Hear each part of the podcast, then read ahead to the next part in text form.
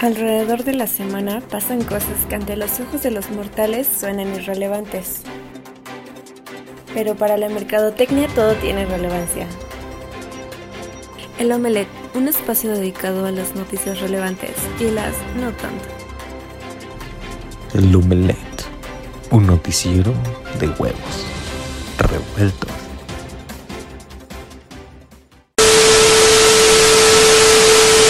Sí, bueno, ¿quién tiene hambre?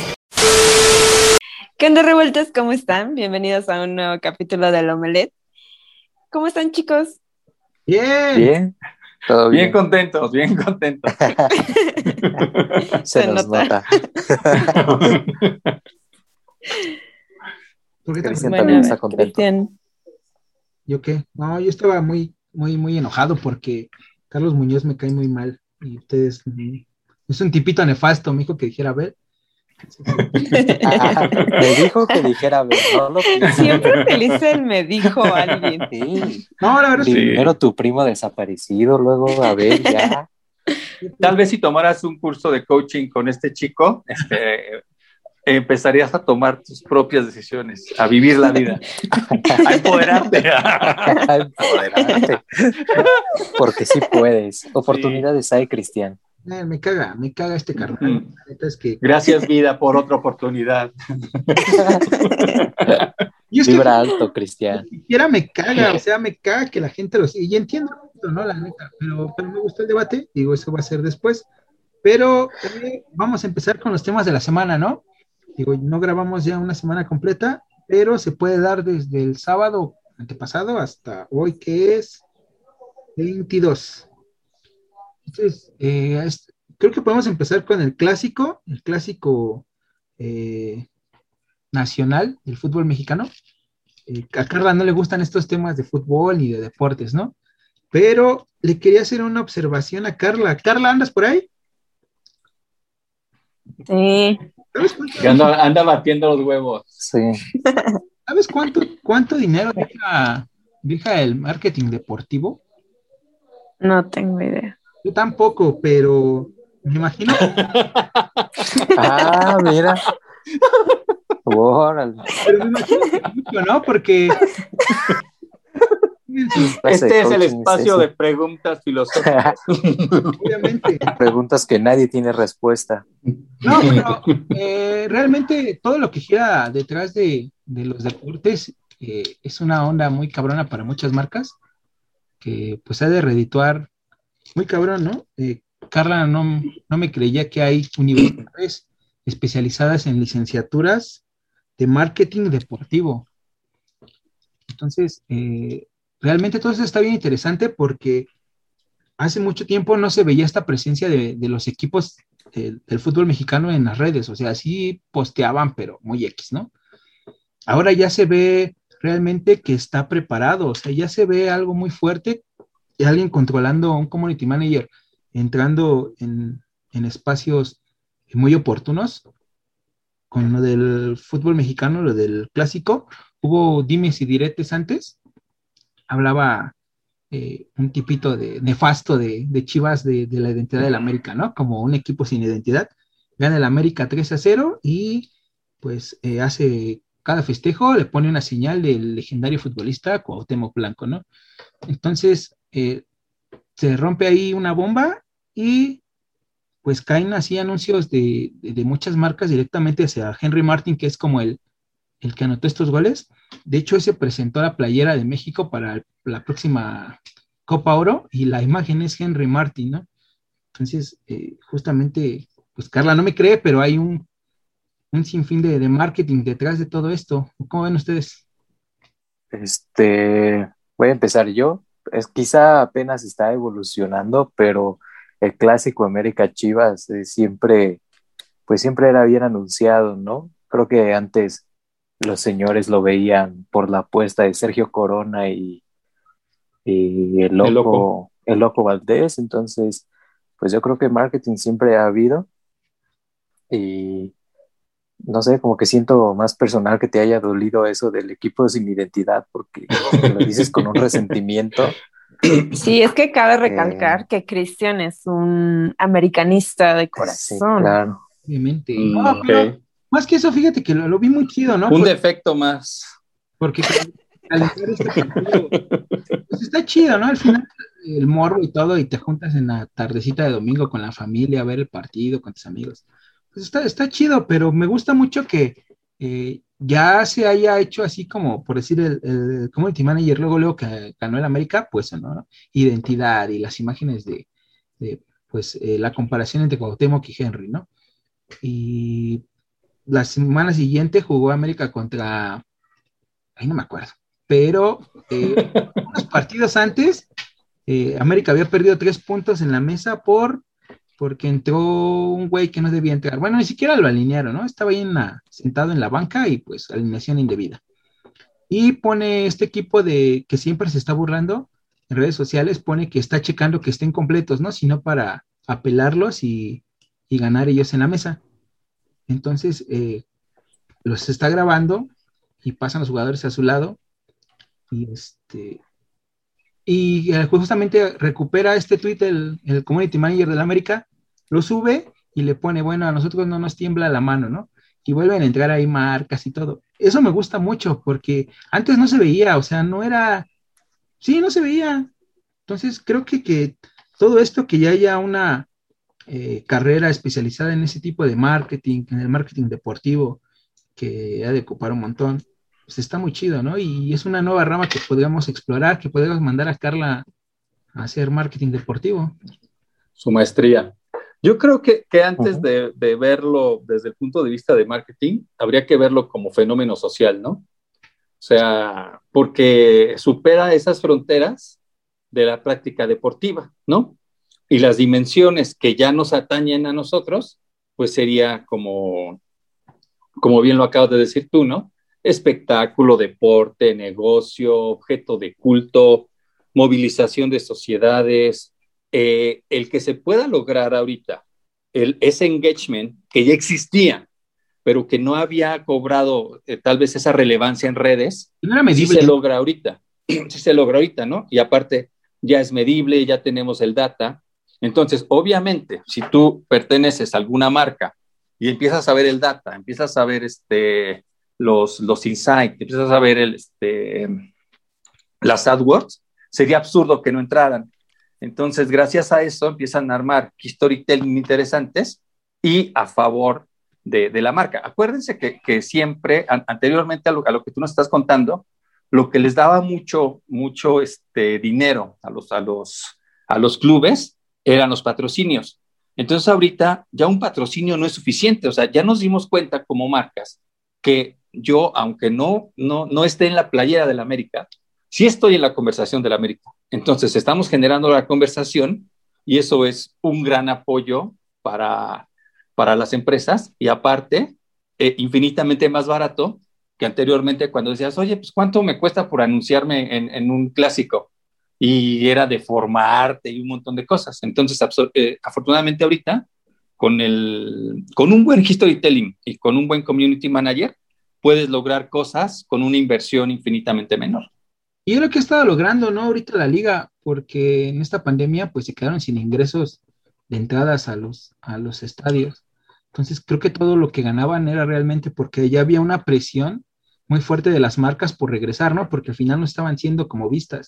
Y se dan cuenta, ahora ves un partido y, no man, se ven un chingo las marcas, ¿no? O sea, más cabrón que, que, el, que, el, que el campo. Y la neta me gusta mucho, o sea, se me hace algo muy interesante, que aunque Carla no le guste y esté callada y no de su punto de opinión,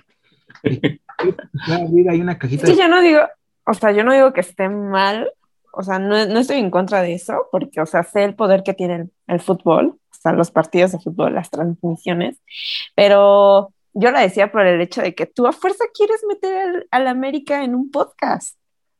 Era eso. Vamos a tener invitado un jugador del América, vas a ver.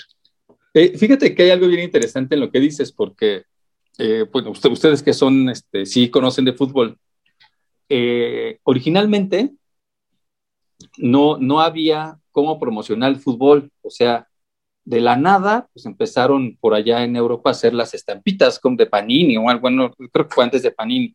Entonces, la primera forma de, publicitar el fútbol era mediante estos, este, pues las tarjetitas ya después se volvieron coleccionables y todo el rollo. Después, mucho después, vienen los patrocinios. Entonces, ya este, es como que de la nada, eh, el fútbol de la nada entra a la publicidad. Y ya después de la publicidad, entra de lleno al marketing. O sea, eh, anteriormente solo era de que, ay, Panchito este, va a jugar y va ya, ya con imagen pública.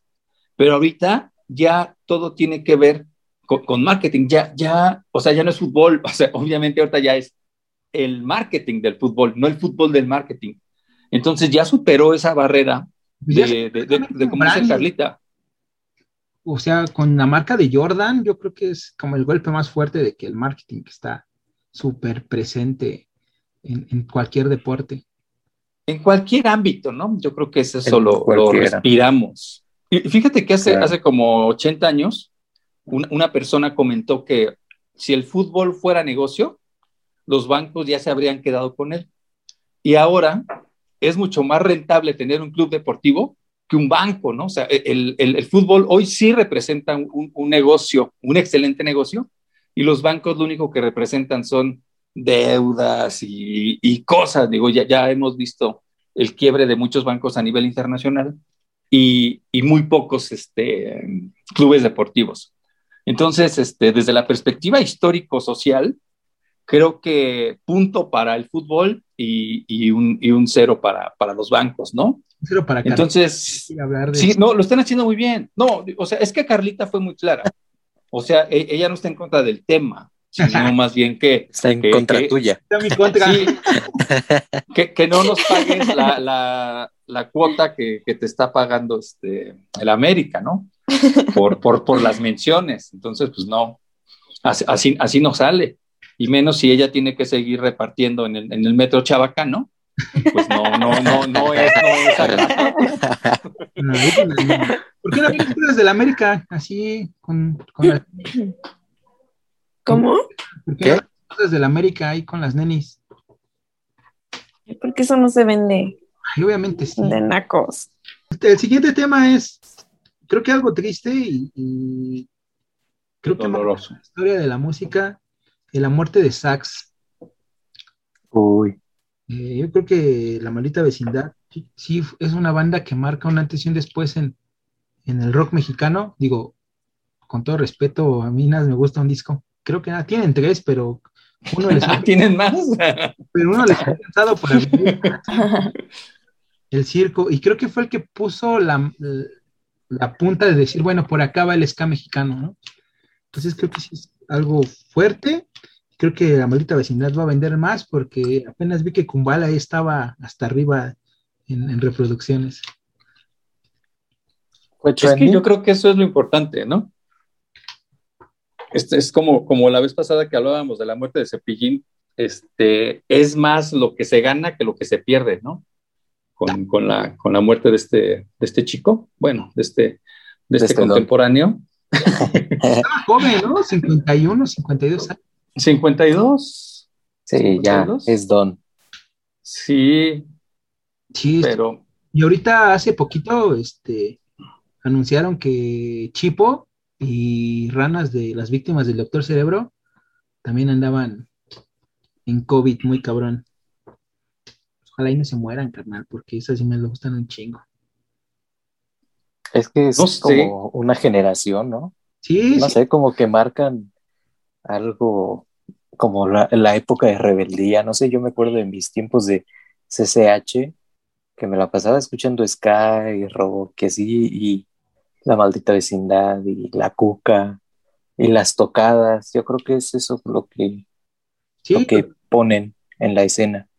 No, y, sí marcan un camino. Digo, yo eh, por ahí tuve la suerte de, tocar con las víctimas una vez. Y no manches, la neta, súper chido. Entonces sí, siente feo. Ojalá no esté, estén bien. Pues sí, sí, sí que, sí que es un tema triste para ti, pero este, yo creo que... El que, fíjate, fíjate que, que, independientemente de los gustos de cada quien, yo siento lo mismo que tú. o sea, sí tuvieron un disco, y ya, o sea, no supieron hacer, salvo una que otra colaboración que yo vi que hicieron, pero a pesar de que eran como, como ese tipo de, de bandas lo que hablábamos hace rato, este, como subterráneas, no lograron a lo mejor cautivar a esa a, ese, a ese segmento, ¿no? Porque lo que estaban diciendo ustedes, no, que las tocadas y por eso, pero cuando se habló de, masivos acá? Creo que todavía le va mejor a los que, ay, ¿cómo se llaman esos? Los que cantan la del obrero. Escape.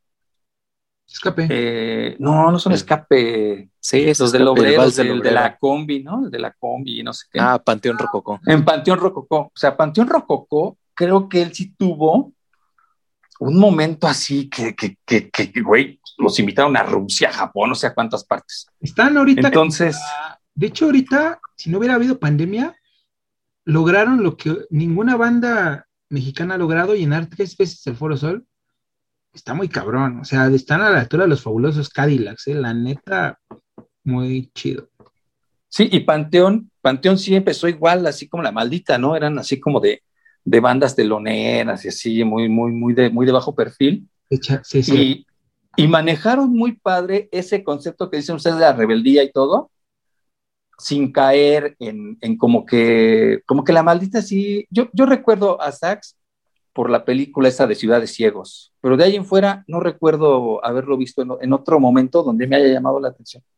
No, yo creo que Kumbala, digo, cualquiera, ibas a cualquier table y las morras bailaban con balas. No, neta, neta, neta. Ay, sí te la sí, sí, yo también. No, neta. Creo que.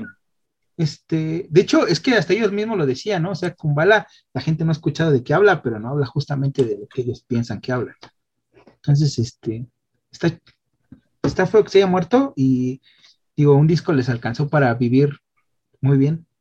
Y yo sí recuerdo a Sax en unas épocas chidas y sí recuerdo a la, a las, a la maldita vecindad como eh, la banda que yo creo que abrió el camino al escape al ska mexicano.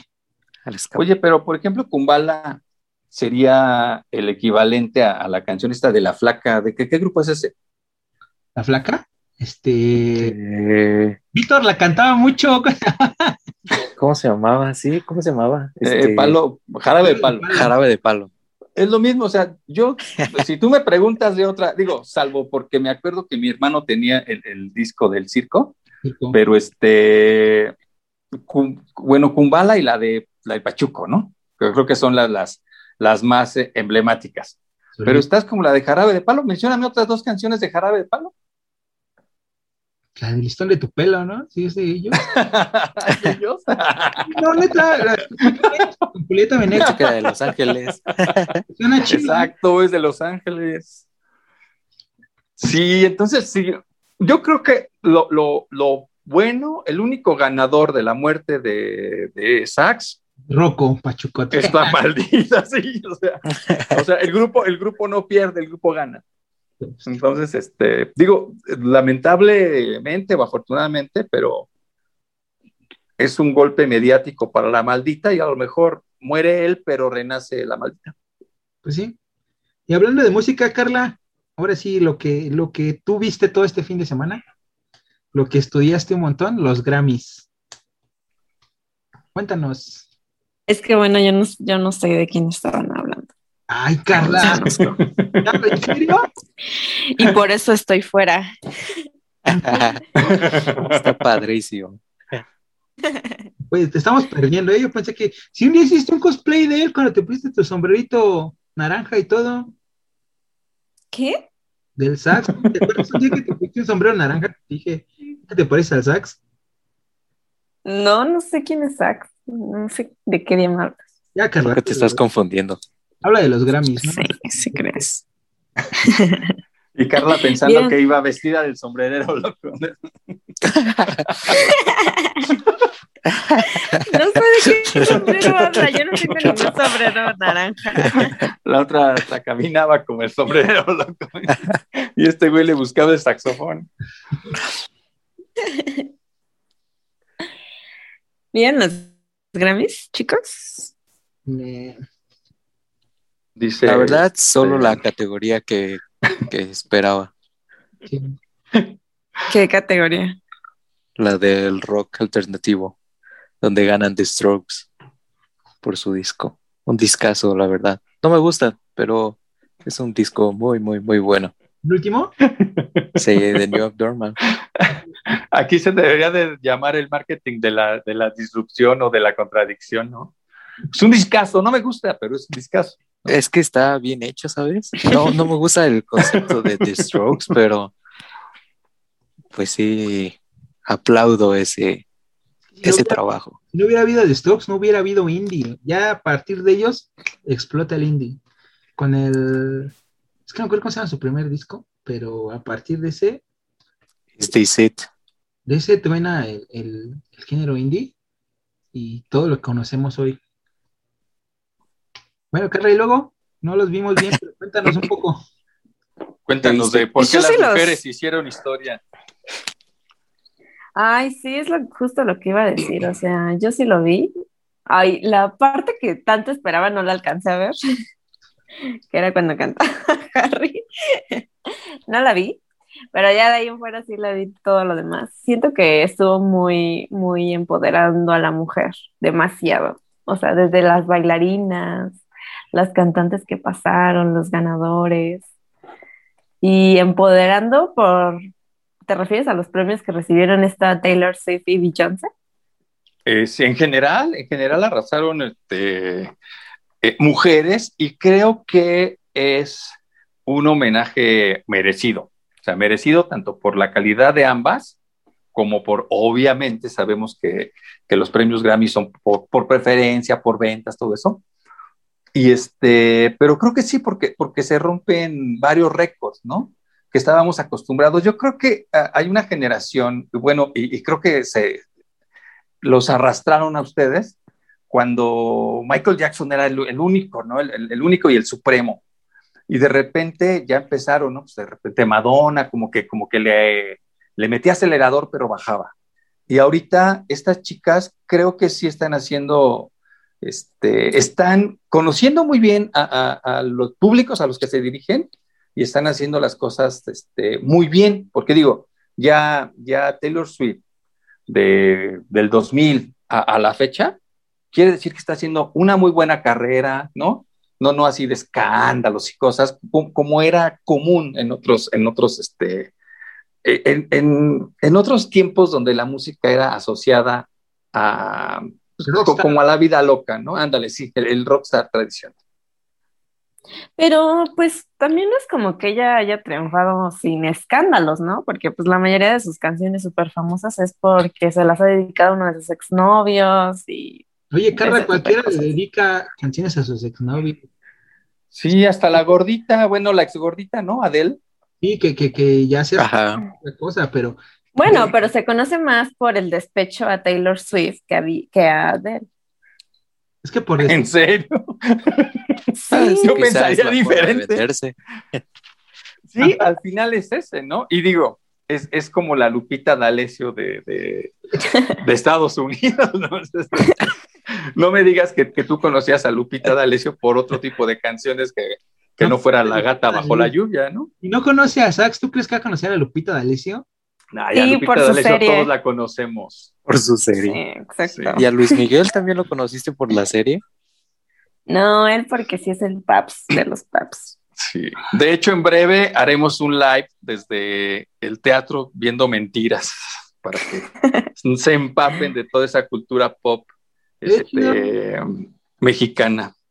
Estaría, estaría muy chido. Pero aparte estuvo, a mí me gustaron mucho lo- las presentaciones de los que cantaron porque salieron muchas, chi- muchas chavas, pero ya se corta como ese esquema de que, ay, la bailarina perfecta, así muñequita, cuerpo perfecto, este, no sé, o sea, no sé si lo alcanzaron a ver, pero ya habían muchas chavas curvilínea y no sé, a mí me gustó mucho esta presentación, Es lo de hoy, o Carlita. sea, de todas. Las curvis hoy. Sí, o sea, que ya se están terminando los estereotipos, ya basta de eso. No creo, porque prácticamente era un estereotipo, ¿no? Cuando empieza a haber muchas de esas, entonces se convierte en un estereotipo de muchas de ese tipo. No, pero sí ponían así como que desde la más flaquita hasta la más curvy, ¿sabes? Ahora las discriminadas van a ser las flaquitas. Más. Sí. ¿Cómo, cómo se llamaba el pintor ese que, que hacía retratos de puras gorditas? Botero. Ándale, Botero estaría feliz, ¿no? Sí. Fíjate También, que. Perdón, A ver, a ver. este, No, no, no. ahorita- Adelante, ahorita que tú, que tú estabas diciendo todo esto, eh, creo que, que hay como una analogía entre el, el fútbol y, y el- y es, y los Grammys, porque finalmente no es música nada más, ¿no? Como en el fútbol no solo son patadas y un balón, es espectáculo, moda, tendencias, este, eh, lo- se están marcando, como tú bien dices, este, unos nuevos estilos de vida. Entonces, este, yo creo que seríamos eh, como, como que, mm, ay, no sé cómo decirle, ingenuos si, si pensaríamos que solo tiene que ver con la música, ¿no? Sí, a mí me gusta mucho lo que hace Billie Eilish. ¿Sí dice así? ¿O se dice Billie Eilish? English. Ujú. Como se diga. eh, me gusta el, el estilo que está marcando, de que las morras ya tienen que estar así como vestidas aguaditas. A mis sobrinas les gusta mucho, mucho, mucho, mucho, mucho. Y inclusive mis sobrinas por esa tipita empezaron a patinar.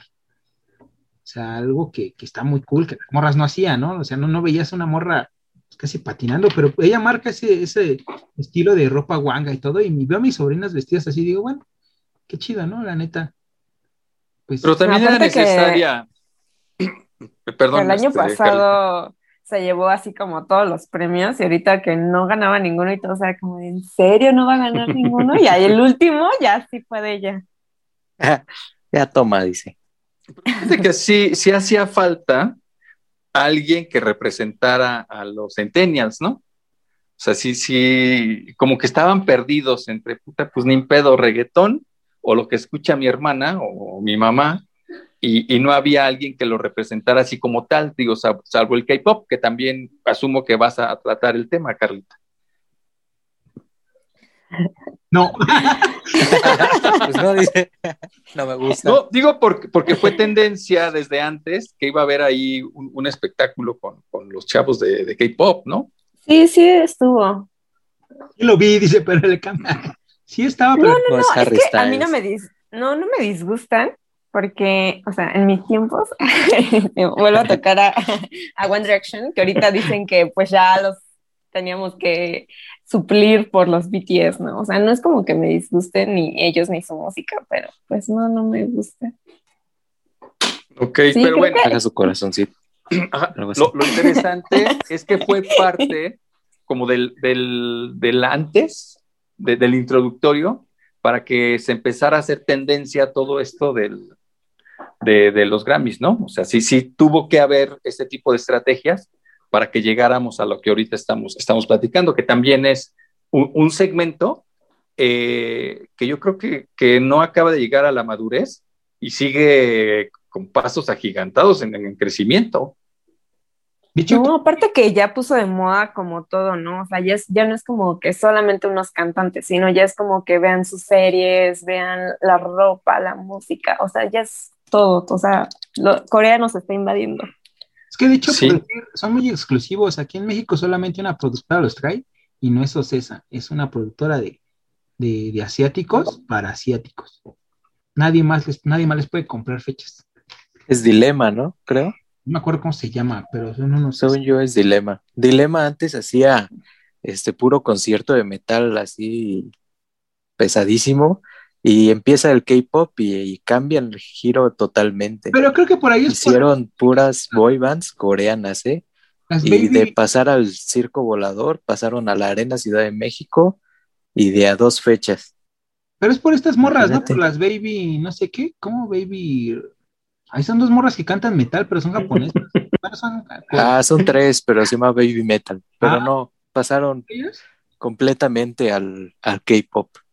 Y Es que entendieron, ¿no? Entendieron hacia Exacto. dónde iba y pues lo aprovecharon, ¿no? ellos cómo se consideran? ¿K-pop o, o metal? Porque digo, sí, sus rolas están chidas, la neta, sí las he escuchado, pero sí me sorprende que dos, tres morritas chiquititas así están cantando. Los de Baby Metal sí es, ¿Es metal o es capo? es metal, no, yo lo decidiría como metal. Fíjate que Japón también tiene una variante de metal, se llama J-Metal.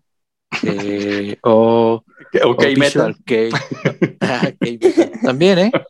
Este, y este Visual K trata de que los hombres son como más andróginos eh, y todos están como vestidos victorianos, como lo que hizo Harry Styles más o menos en estos, que se puso un vestido, pero ellos lo llevan hasta en su producción, ¿no? Es como un- una casa estilo victoriana.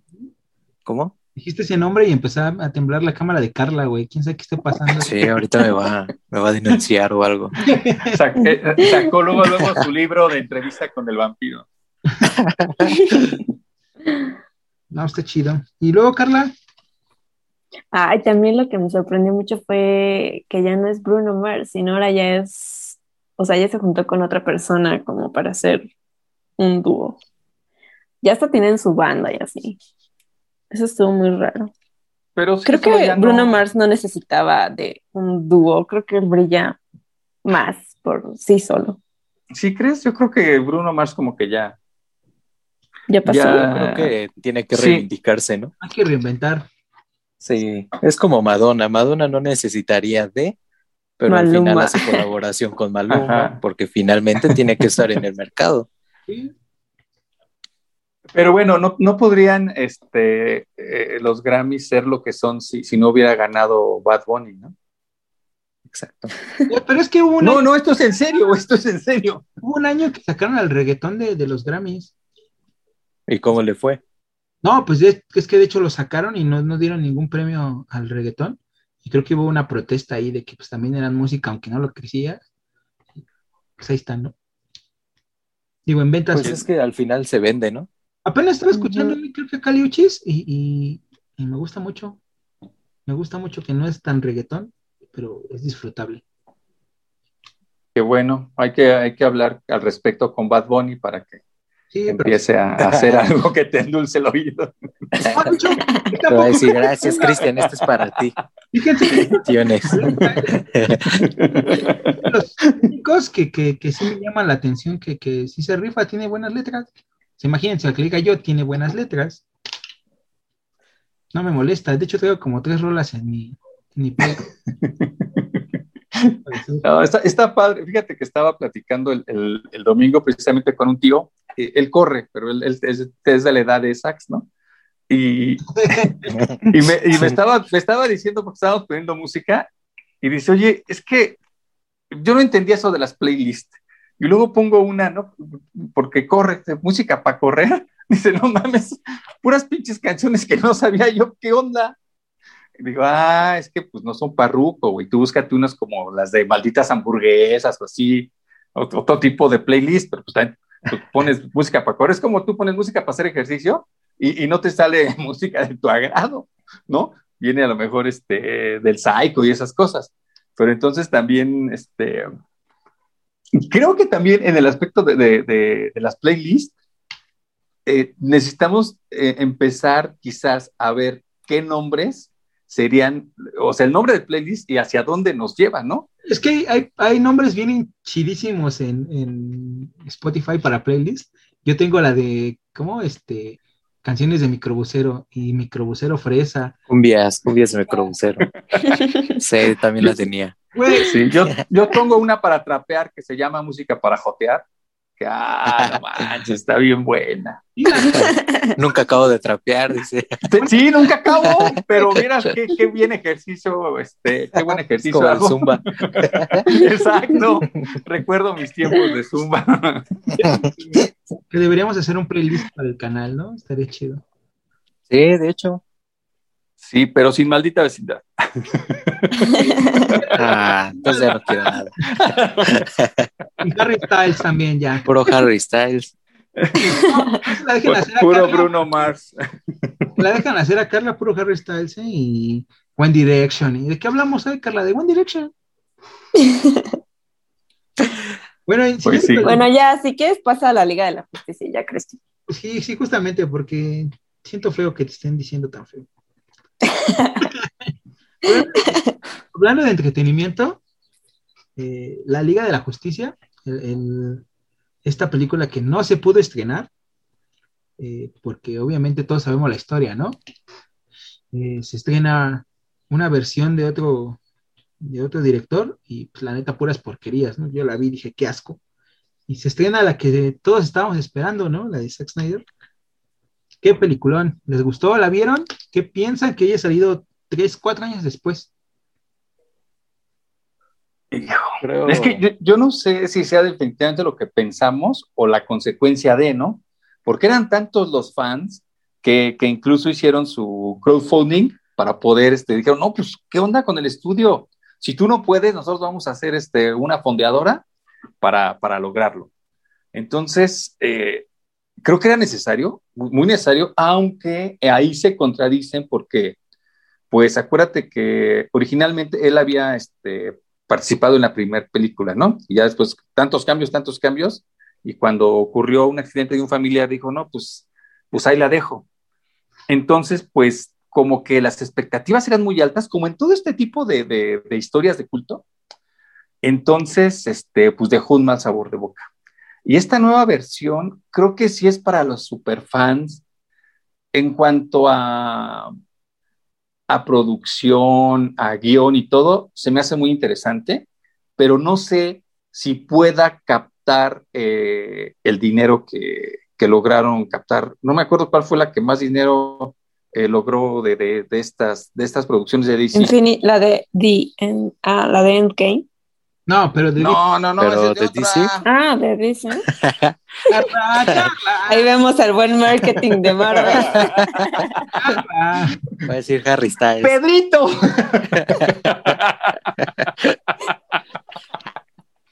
Saca la mayonesa.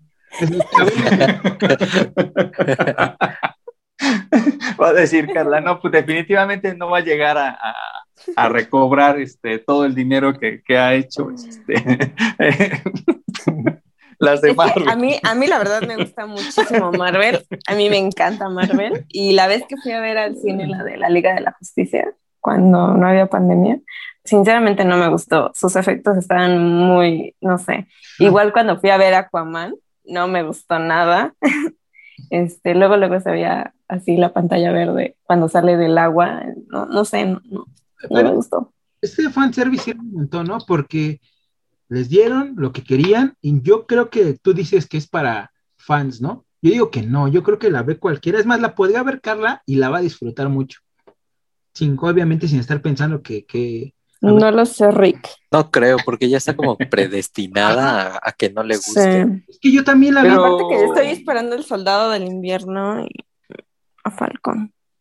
Y está bien fea, el solo del invierno también la vi el viernes y qué asco. Ojalá y mejore porque esto va de mal en peor. Pero eh, la verdad es que me gustó mucho. La neta, yo sí os voy a decir, vi la Liga de la Justicia. Yo dije, no me voy a aventar las cuatro horas seguidas.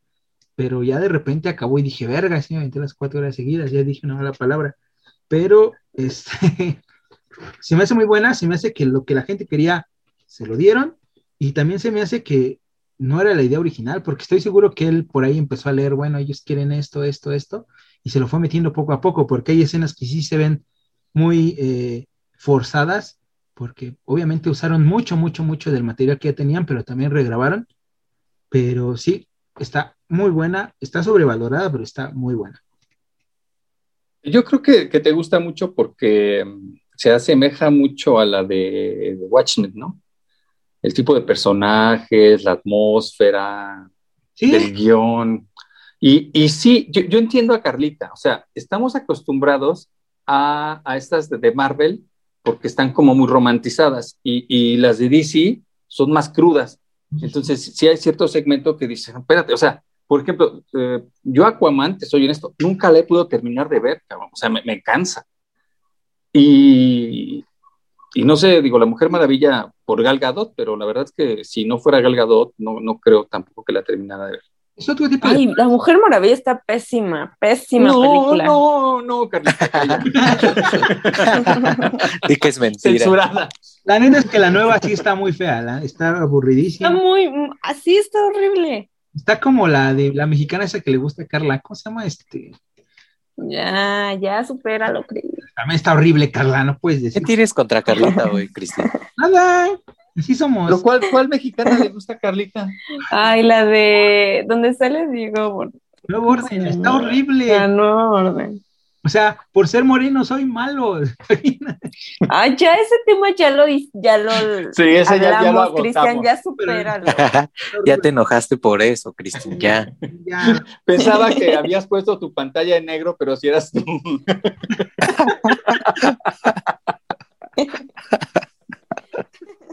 Y Copepris, perdón.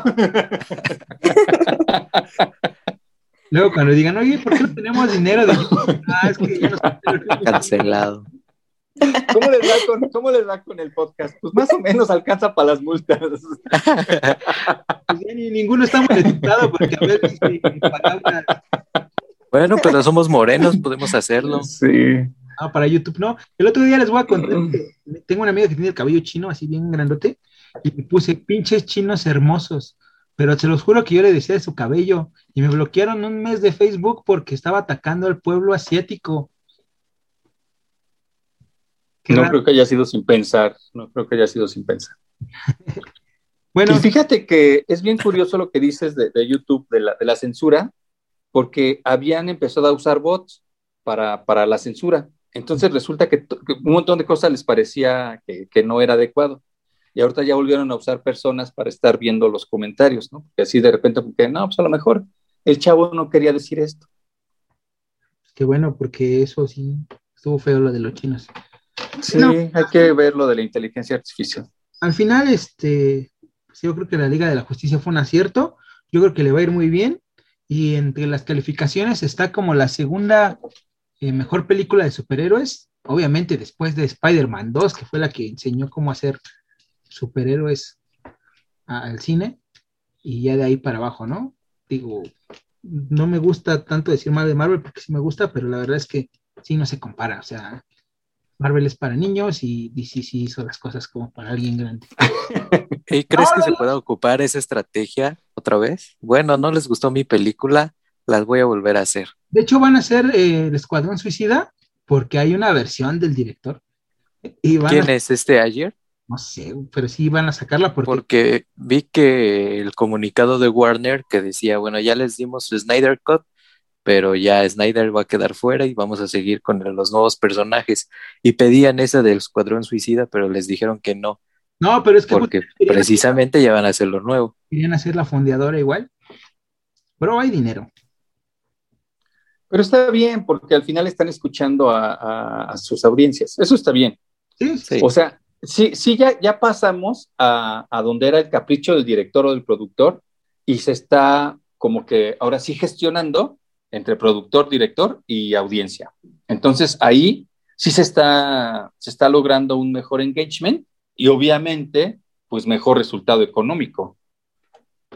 así es. Pues yo creo que le va a ir bien. ¿Ustedes qué creen? Sí, también yo creo que vamos Sí. a ver más de este tipo de cosas. Y vas a tener tiempo ahora de, Viene, viene para largo. de rehacer Sí. lo que hiciste mal, ¿no? Eso está chido. Digo, por decir, No en todos los casos, Espérate, pero yo creo que Te voy a contar algo así bien, bien cagado. WandaVision yo tenía un montón de esperanzas, te lo juro que la me paraba a las 2 de la mañana para verla y, y cuando la terminé de ver me quedé muy decepcionado, dije, ¿qué? Bueno, ya X pasa y leo los comentarios de, pues, ¿qué onda? Y la chica que la hizo no sabía quién era Mephisto, o sea, jamás leyó el cómic y, y no creen que es como una falta de respeto, o sea, decir, o sea, preparaste esta onda para que se diera Mephisto y no sacaste Mephisto porque no sabías quién era Mephisto. Digo, Es que yo creo que también los fans se hacen sus también sus universos así de, ah, ya va a salir Bob Esponja en este Sí, sus universos capítulo. paralelos acá. Sí, o sea, no, es que fíjate, dice También basa- tiene que ser en el cómic, ¿no? Conscientes. yo, yo entiendo, yo entiendo que es basado en el cómic, ¿no? No tiene que por qué ser igual porque prácticamente te dicen que es otro mundo, ¿no? Porque así se dividen los cómics, por tierras, ¿no? Y este, y pues sí, o sea, preparas a, al- a algo así muy chido porque la neta la serie estaba muy bien, del, creo como del 3 al, al, al último. Era muy buena serie, estaba muy chida. Pero no sacas un personaje emblemático que esa historia cuenta, pues su historia, se cuenta la historia de Mephisto más que la de Wanda.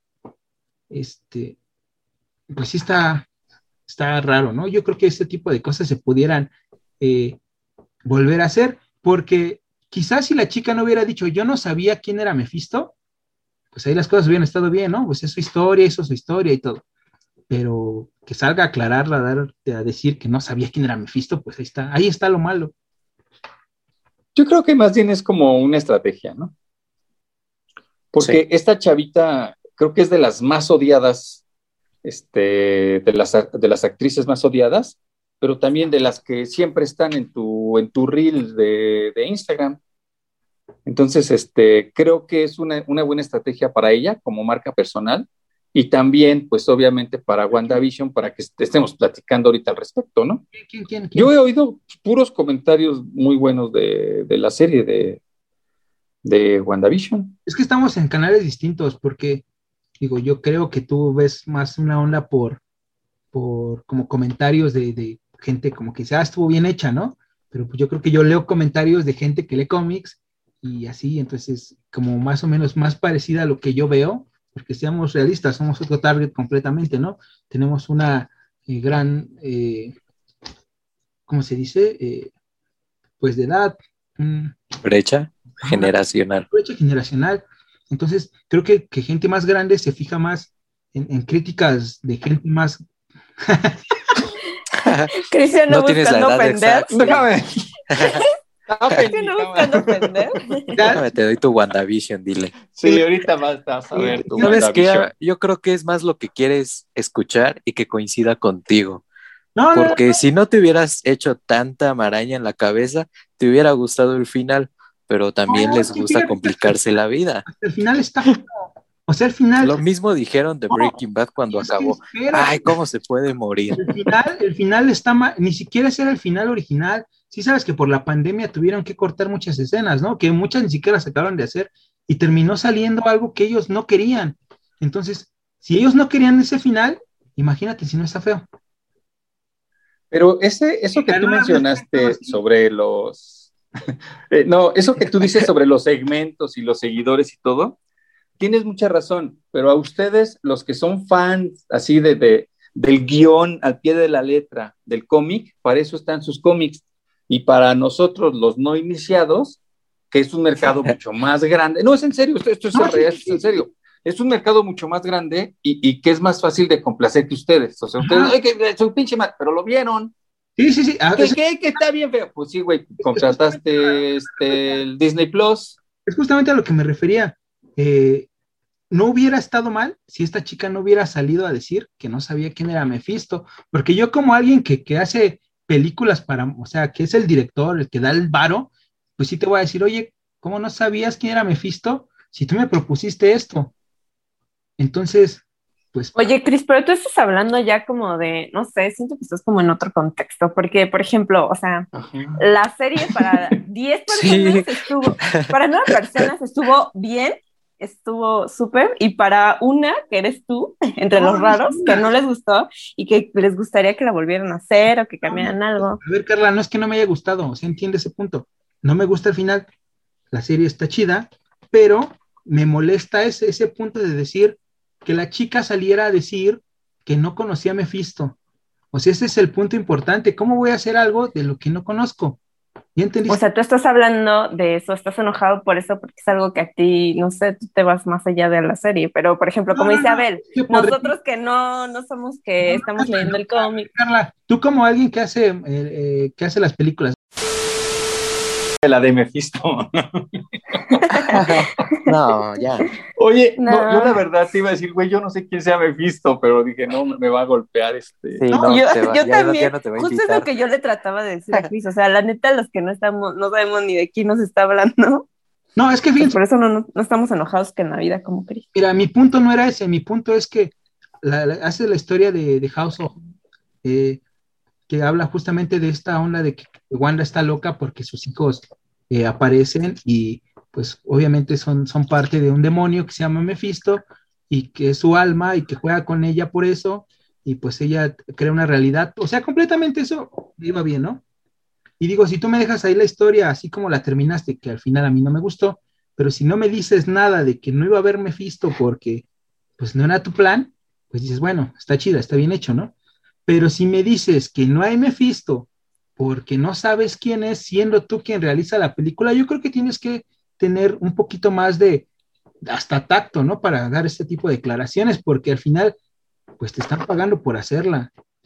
Entonces realmente ese es como, pues como alguien que estaba haciendo una serie que está haciendo la basada en el cómic de Mephisto, no sabía que era Mephisto.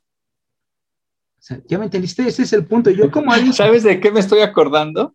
¿De lo primero que, que hablamos fuera del aire, cuando decías de la, del, del chavo que dice que es este Carlos Muñoz. porno para pendejos. O sea, el, el, tú, tú mismo decías, ¿no? Que ver pornografía no te va, no es como una, así no va a ser tu vida, eh, o no, así no vas a tener sexo. Y en este caso de, de la chava, pues es una actriz que hizo un papel, Pero no la... o sea, A ver, es que no es la chava. Así, ella no tiene nada que ver. Es la directora. La que Es que dijo- está hablando, ajá, que no siguió la historia como No, tenía no, que. no, no, no, ni de- Pero qué tal que la siguió y lo dijo nada más para que la vuelvan a ver o para que la estén satanizando, o sea, ni de eso. O sea, ajá. la, pues eh, la chica al final siguen hablando de ella cuando ya acabó la serie. eh, no sabía quién era Mephisto. Entonces yo creo que como alguien que, que trabaja en Marvel, pues sí dices, oye, si estás haciendo algo, no puedes salir a dar esas declaraciones, creo que hasta por marca, ¿no? Eh, digo, yo lo veo desde ese punto. Quizás ustedes no, porque no lo entienden. Ah, No, Todos son tontos o sea, menos no, yo, dice. No, no, no, no lo vamos a ver desde ese punto de vista. Pero bueno, ya, Ah, que, cambiemos de tema. Porque este, digo, si no, no, locas.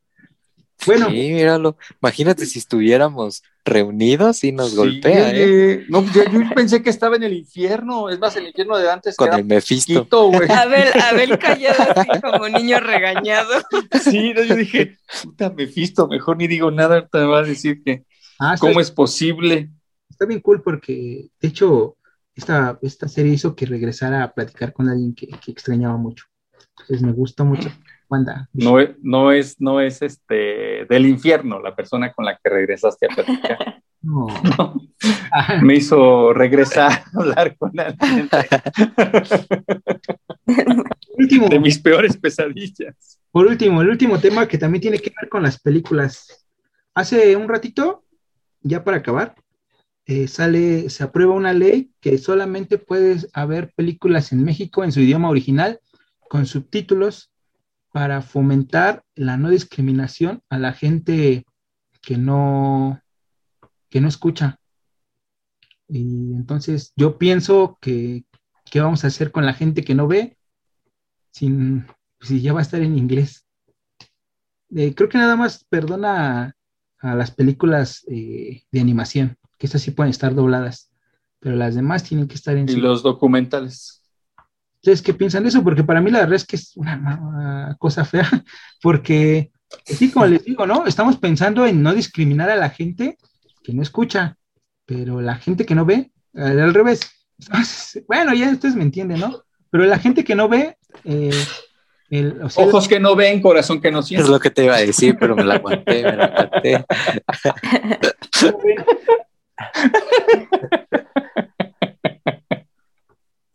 Ay, ¿qué van, a, ¿qué van a hacer los que no ven? Este, pues lo pueden escuchar en un, pueden escuchar las películas en un podcast. Anda, Chris. Es un resumen. Ahí está tu negocio.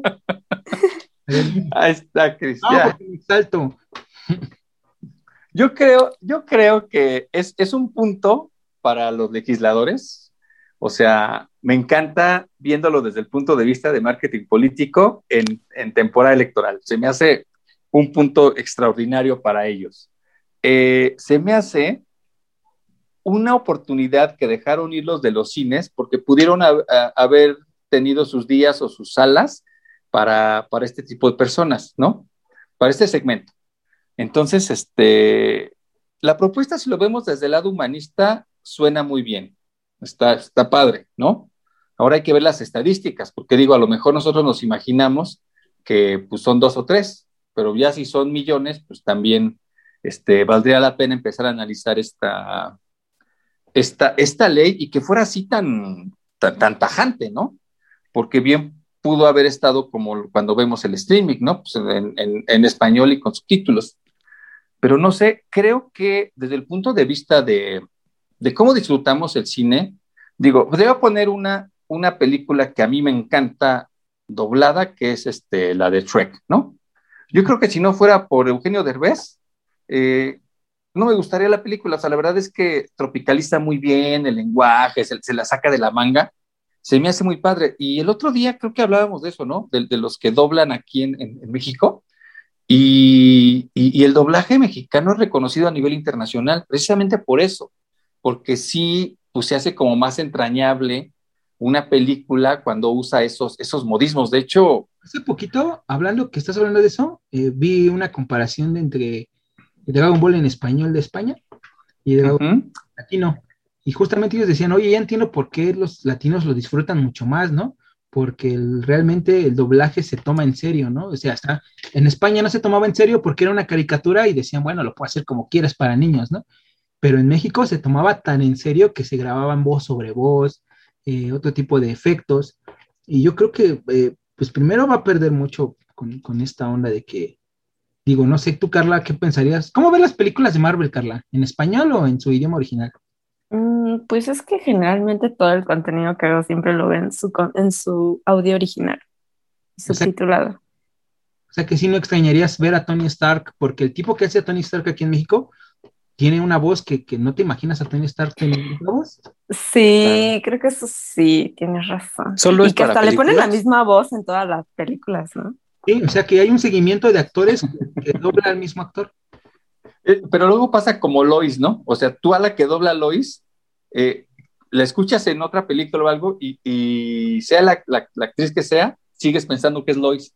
Sí, Oh, como, te va sí. a que, como gritar. que ese, ese posicionamiento de la voz, dices, ¿qué Como que también la Lois? voz, eso Ajá. pasa mucho con la voz de Toreto, ¿no? Que se la ponen a él y al rato ya la trae otro actor y te quedas como de, ay, no, ya no está padre. Sí, Con Goku sí, y sí. Bruce Willis. Pero, este, pues les digo, al final te, te acostumbras, ¿no? Digo, no, no sé a qué sonaría Tony Stark en su idioma original. Digo, yo que no lo, lo veo en inglés, eh, sí, sí me causaría como un qué pedo, ¿no?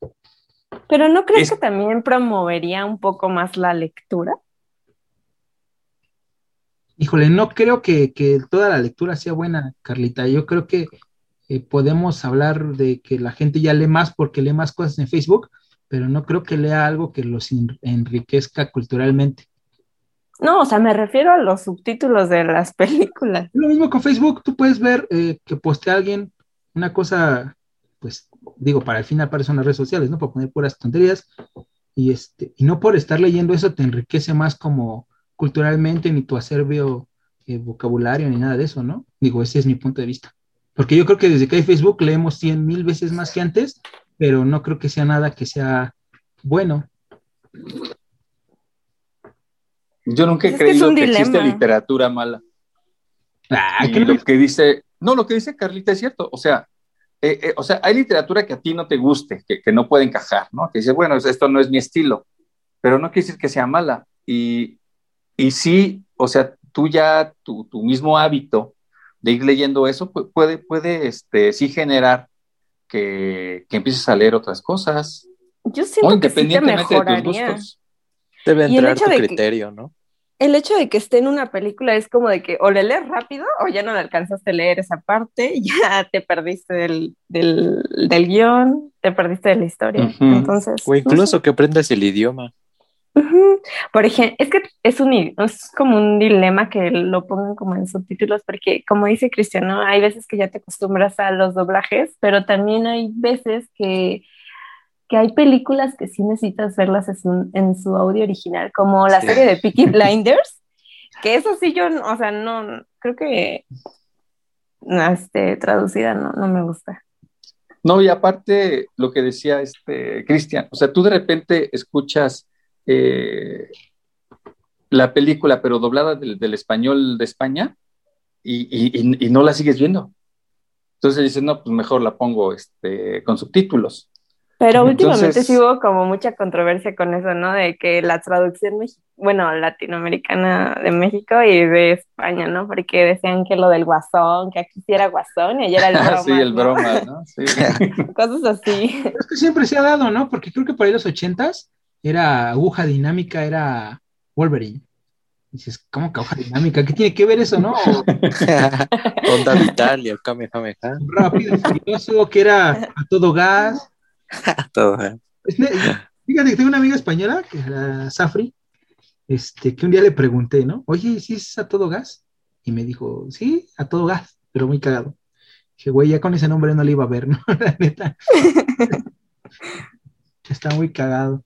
Pero eh, bueno, hablamos de eso y también hablamos del mercado, ¿no? Que justamente como dice Abel, es, es muy reconocido el doblaje mexicano y hay una grama muy alta de, de actores porque es una profesión completa, ¿no? Van a clases de teatro, van a un montón de cosas. ¿Y qué va a pasar con ellos, no? O sea, pues, ¿qué onda con todo esto? Creo que es algo que no se fijaron también, porque también les digo, o sea, ya estamos incluyendo a gente que no escucha, que la pueda leer, pero la gente que no ve, ¿cómo ve los subtítulos? Por decir, yo si no traigo lentes no veo nada, nada, nada, neta. De hecho, en un de esta onda, tú Carla, que no has dado como un punto cierto de, de opinión sobre esta ley. Pues yo te dije que yo, no sé, estaba como en un dilema. ¿La quieres? Que a ella no le afecta porque no lo ve. Porque no estoy segura, dice. Sí. Pero no, No sé, quizás si se abran como una cierta sala para el tipo de, o sea, una cierta sala especial para ellos. No sé. sí, es que yo creo que iría más por ahí, ¿no? Porque creo que incluimos a uno y, y perdemos a otros. Sí. Pero es cuestión Pero de las estadísticas, como te dijo Abel. O sea, ¿Quiénes son más? Yo creo que, yo creo que Carlita va a poder este, dar una opinión cuando le pase lo que a Shakira, ¿no? Que se quede ciega, sorda y mudas. Es cuando va a poder este, opinar al respecto. No, yo creo que, pues, obviamente, otra vez el gran ganador es el streaming. Va a decir, bueno, ¿por qué voy a ir al cine si no lo puedo ver como a mí se me dé la gana? Pues sí. Pues quién sabe, está, está fuerte. Hay que darle el seguimiento a esa, a esa ley y ver Sí. sus huecos, sus huecos legales. Sí, y a ver qué Bueno. hacen los cines cuando abran. Pues, a ver qué tal. Muy bien. Bueno, bueno, chicos, este fue todo por el episodio de hoy. Estuvo chido. Muchas gracias. Cuídate mucho, Carlita. Adiós. Y ustedes chicos, también, muchachos. síganla pasando este, bien. Sí, ah, yo pensé, sigan platicando de sus, de sus Unimex aventuras. Cristian, Échenle no me la inventó. No tienes que mencionar que venimos del Unimex. A ver, Ah, perdón, perdón, de, de la, de la UNAM. hasta que nos paguen. Del TEC. Ah, ok. Bueno, ya, ya hay que pedir un poquito de patrocinio. Sale pues,